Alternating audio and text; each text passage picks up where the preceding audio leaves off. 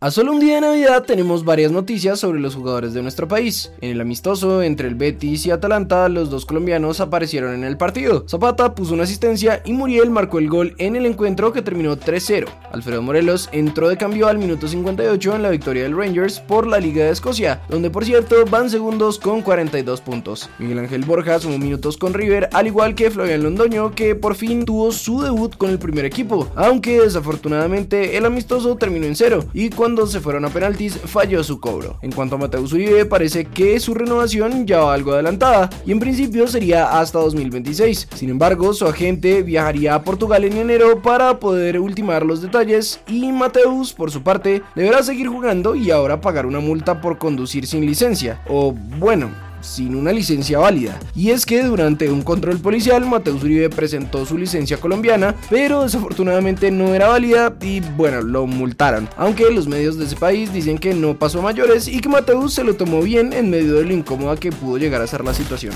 Para terminar en Europa, Pep Linders, el asistente técnico de Jürgen Klopp, habló sobre Luis Díaz y dijo esto en rueda de prensa. Tengo que decir que todos sabemos el impacto que tiene en el grupo. No es fácil sobrellevar su baja por lo que hace como delantero por el equipo. Es triste que eso haya pasado, pero su carácter, su sonrisa lo harán volver más fuerte y sin duda que si vuelve más fuerte nos ayudará. Espero que pueda volver pronto. Él viajó con nosotros a Dubai, ahora tiene una lesión más larga. Estuvo en todas las conferencias de video con nosotros, lo cual es bueno para el equipo, pero es un tiempo triste para él.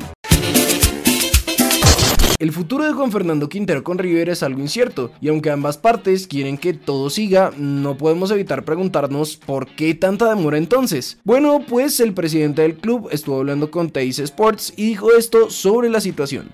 Lo de Juanfer es un tema complejo por su condición de residente argentino. Eso nos imposibilita girar divisas al exterior en concepto de compra de derechos económicos, con lo cual debemos ver si podemos llegar a un acuerdo con el club chino, que como todos saben la salida de él fue un poco compleja. Hoy están un poco en mejores términos, o si no, vamos a ver qué alternativas hay. Pero Juanfer sabe más que nadie lo que acá lo queremos y que vamos a intentar bajo todos los medios llegar a un acuerdo con él.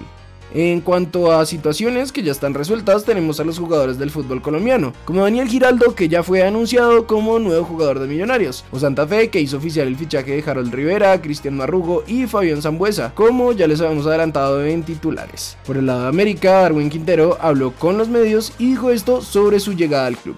No vengo a retirarme, sino a conseguir grandes cosas con América.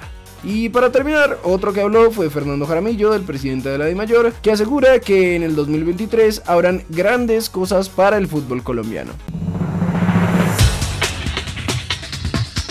Mauricio Cuero es nuevo jugador de Independiente de Avellaneda, llega desde Banfield y firmó hasta 2024. Este fue el mensaje de Adrián Ramos promocionando el amistoso entre el Hertha Berlín y Millonarios que será el próximo 11 de enero en Orlando, Florida.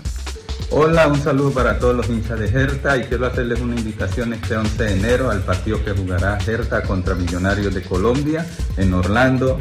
El medio catalán Sport asegura que aunque John Javier Durán es del interés del Barça, desde el club ven difícil poder alejarlo del Benfica. Kurt Mornsik, el representante de Juan Pablo Vargas, aseguró que el jugador tiene ofertas de equipos de España, Portugal y México. Así pudimos ver a Andrés Ginás junto a Vinicius Jr. en las playas de Brasil, una coincidencia de vacaciones. The Guardian publicó una lista de las 100 mejores jugadores del mundo, entre las que eligió a Linda Caicedo como una de ellas.